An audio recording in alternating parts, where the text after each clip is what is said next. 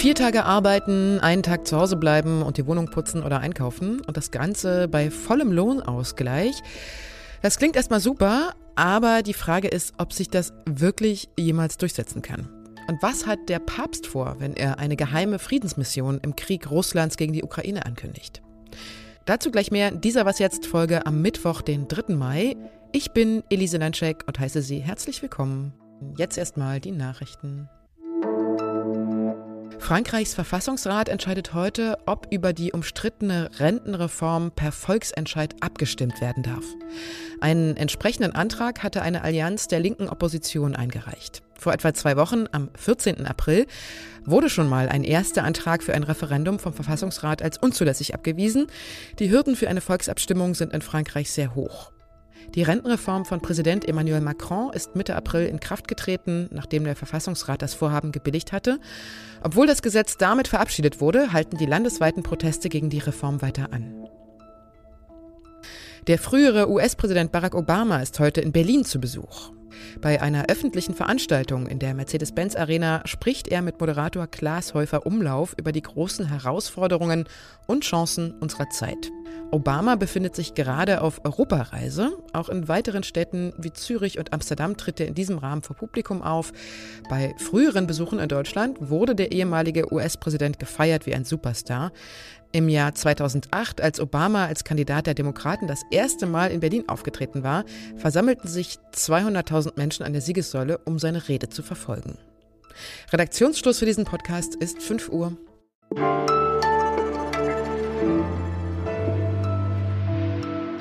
Nur vier Tage arbeiten, dafür aber das volle Gehalt bekommen. Das klingt natürlich erstmal total super, jedenfalls für Arbeitnehmerinnen und Arbeitnehmer.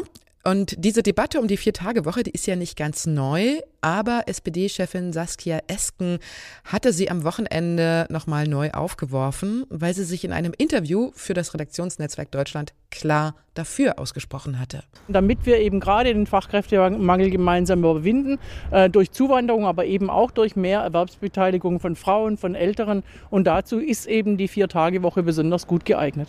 Anne Jeschke aus dem Arbeitsressort von Zeit Online hat dazu gestern einen Kommentar geschrieben und ich spreche jetzt mit ihr darüber. Hallo Anne. Hallo. Den O-Ton eben von Saskia Esken, den müssen wir vielleicht noch mal kurz erklären.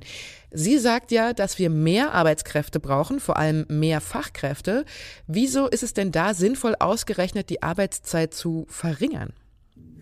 Ja, das klingt natürlich erstmal nicht ganz logisch und wie sinnvoll das ist, darüber wird auch tatsächlich zurzeit viel gestritten. Aber man muss sagen, dass die Erfahrungen in Ländern wie Island oder Großbritannien zum Beispiel zeigen, dass die Vier-Tage-Woche schon einige Vorteile hat. Und zwar, ähm, demnach melden sich Arbeitnehmerinnen zum Beispiel weniger oft krank, sie sind ähm, zufriedener mit ihrer Arbeit und in der Folge kündigen sie eben auch seltener.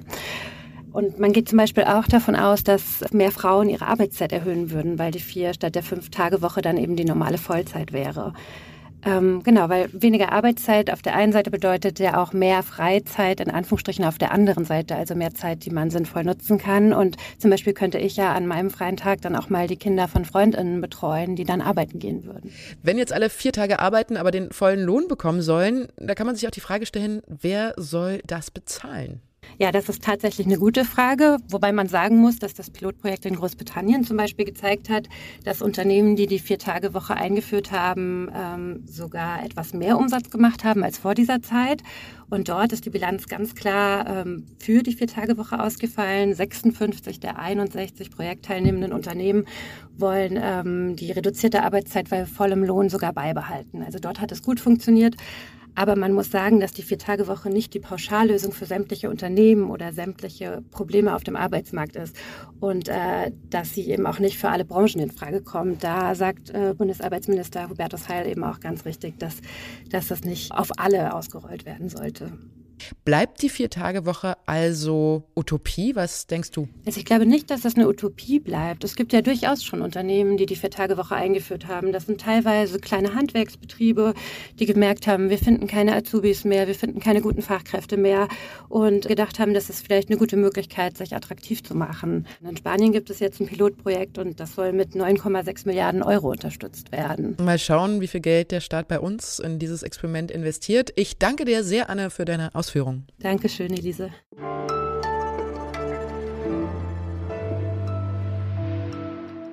Und sonst so? TikTok ist ja berühmt dafür, immer neue Debattentrends zu produzieren. Auf einmal poppt ein Thema auf, Millionen Menschen klicken drauf und diskutieren dann darüber und jeder Zweite fühlt sich auch noch berufen, selbst ein Video dazu ins Netz zu stellen. Hallo, ihr süßen Mäuse. Sehr gut funktionieren immer Themen, die mit den Privilegien einer Gruppe Menschen zu tun haben. Es gab schon den Hashtag White Privilege, da ging es um Vorteile für weiße Menschen. Hashtag Nepo Babies, da ging es um Privilegien für Kinder reicher Eltern. Und jetzt läuft mit mehr als 364 Millionen Klicks das Thema Pretty Privilege extrem gut bei TikTok. Gibt es denn eventuell einen Vorteil, schön zu sein? Pretty Privilege bedeutet, schöne Menschen haben mehr Erfolg bei Jobbewerbung und der Wohnungssuche, werden vom Fahrlehrer mal eben mit dreimal Augen zudrücken durch die Fahrprüfung gelotst. Ich glaube, wir haben hier einen klassischen Fall von Pretty Privilege. Und werden auch sonst ständig bevorteilt im Leben. Das finden diejenigen total ungerecht, die dieses Privileg Schönheit also nach eigenem Ermessen, nicht haben, aber auch diejenigen, die sich selbst sehr schön finden. Denn sie sagen in ihren TikTok-Videos dann zum Thema, wir haben es ja eigentlich am schwersten, denn uns schlägt ständig Eifersucht und Neid entgegen. Schön zu sein finden also alle irgendwie total nervig. Also schlage ich vor, alle verabreden sich zum gemeinsamen Abschminken und verhängen ein internationales Lockenstab- und Botox-Verbot. Und dann sehen alle wieder ganz angenehm unschön aus, auch im Internet.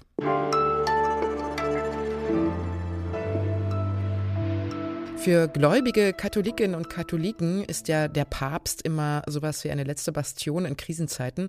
Sein Wort hat Gewicht, auch wenn es meistens nur ein ganz symbolisches ist und daraus nur mäßig viele konkrete Maßnahmen folgen. Aber deshalb haben jetzt auch alle ganz genau hingehört, als Papst Franziskus am Rande einer Ungarnreise zu Journalisten sagte, es gäbe geheime Friedensbemühungen des Vatikans im Krieg Russlands gegen die Ukraine. Wie diese Bemühungen genau aussehen sollen, das ließ er offen. Aber schon bald, sehr bald, könnte die Welt dann sehen, was er damit gemeint habe. So baut man einen Cliffhanger, würde ich sagen. Aber es wäre ja schon ganz interessant zu wissen, wo der Papst in diesen Kriegszeiten gerade steht. Und deshalb habe ich mit einem Mann gesprochen, der da sehr gut Bescheid weiß, nämlich dem Papst Franziskus Biografen höchst selbst. Andreas Englisch heißt er. Und er schreibt auch Artikel für die Zeit und Zeit Online. Hallo, Herr Englisch. Ja, hallo. Was würden Sie sagen? Wo steht der Papst in diesem Krieg? Ja, also er hat von Anfang an, vom allerersten Tag an, er ist ja, als der Krieg ausgebrochen ist, mit seinem Fiat 500 sofort zur russischen Botschaft gefahren und hat gesagt, also er besteht darauf, dass es einen Waffenstillstand gibt. Das hat nicht geklappt, aber es war äußerst ungewöhnlich, dass ein Papst nicht den Botschafter einbestellt, sondern da selber vorbeifährt. Also wie wichtig ihm das war, war von Anfang an klar.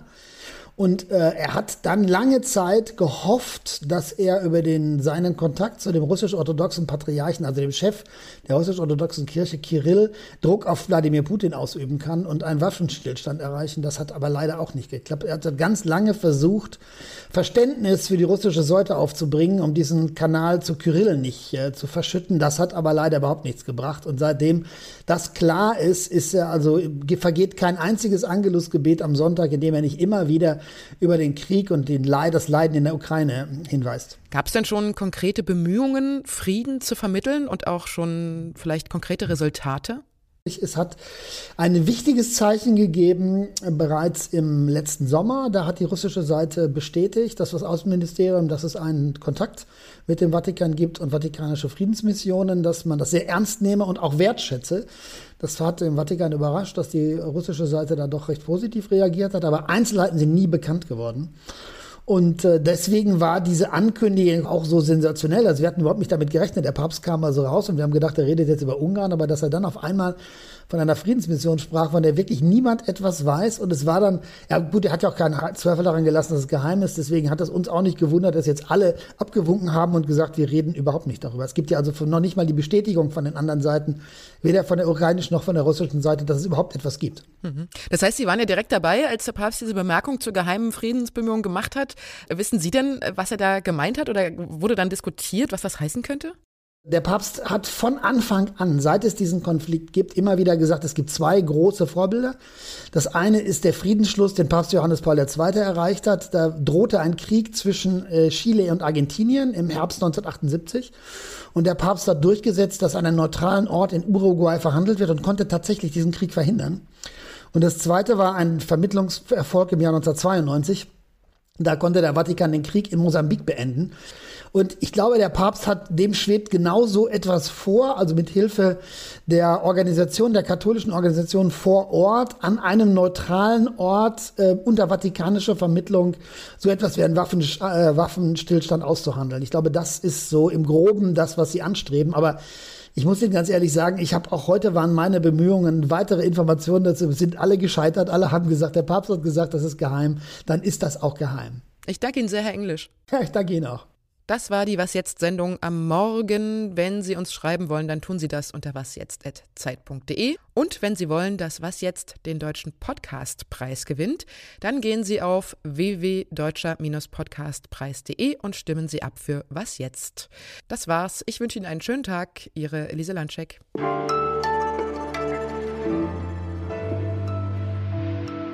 Sind ja als Biograf sehr viel mit dem Papst unterwegs. Wissen Sie schon, wo es als nächstes hingehen wird? Die nächste Reise, oh, die wird angenehm. Wir fliegen nach Lissabon zum Weltjugendtag. Und danach wird es nicht so angenehm, weil danach will der Papst in die Mongolei.